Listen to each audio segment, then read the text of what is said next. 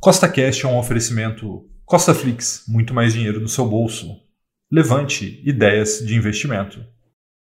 No podcast de hoje, eu vou te mostrar quais são os criptoativos que eu pretendo comprar nesse mês de maio de 2022 para me expor convexamente a esse mercado que é muito, muito interessante. Então, se você já gostou do tema desse podcast, segue o Costa Cash aí na sua plataforma, pois temos três podcasts por semana, sempre com o mesmo intuito colocar mais dinheiro no seu bolso. E lembrando, nada do que a gente fala aqui é uma recomendação nem de compra nem de venda, é apenas para te inspirar a investir melhor, tá bom? Então vamos lá. O primeiro criptoativo que eu pretendo comprar neste mês de maio é a Solana, tá? Se você não conhece a Solana, ele é o protocolo que possui as transações mais rápidas de todas as blockchains, tá? Fundada em 2017 e ela é focada em fornecer soluções, né, de pagamentos, de transações, de smart contracts em é, sistema DeFi, nas finanças descentralizadas. E para mim, ela está com os fundamentos muito interessantes para serem comprados nesse momento. Dá uma olhada.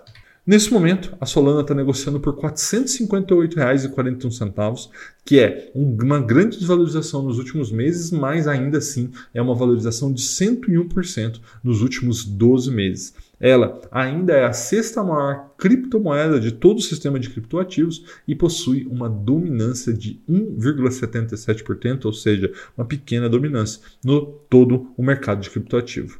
A sua mineração é por prova de participação, né, a famosa Proof of Stake, então é possível que você gere renda passiva com a posse dela e o suprimento é limitado a 511 milhões de unidades.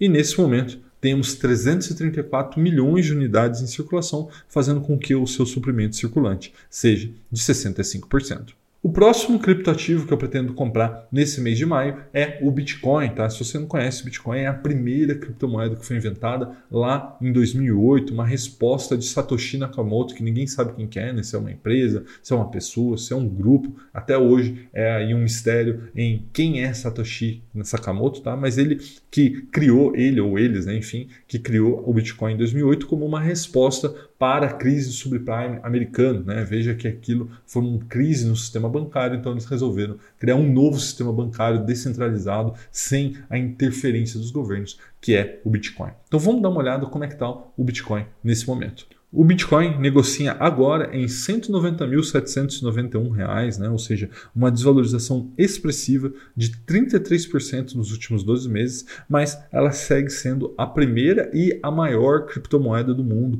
com uma dominância de mercado de quase 42%, né? ele tem uma dominância de 41,85% e a sua mineração é por prova de trabalho, a famosa Proof of Work, né? que existe aí uma grande é, paradigma no mercado falando que não, vamos trocar todo todo mundo por Proof of Stake, né? Isso faz com que a gente economize energia elétrica, né? Então a gente está vendo aí, por exemplo, Ethereum buscando essa troca em breve, mas isso é um assunto para outro vídeo. Tá?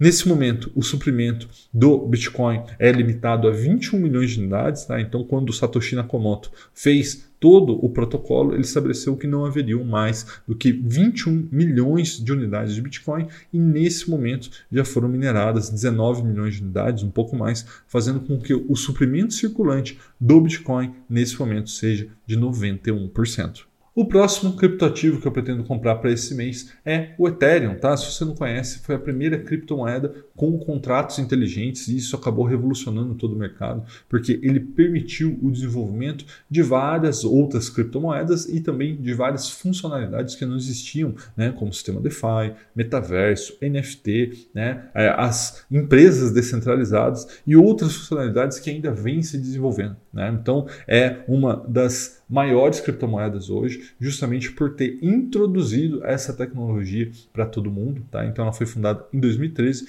e nesse momento eu vejo ela com os fundamentos muito interessantes para compra. Dá uma olhada. O Ethereum negocia agora por quase 14 mil reais, né, 3.938, o que é uma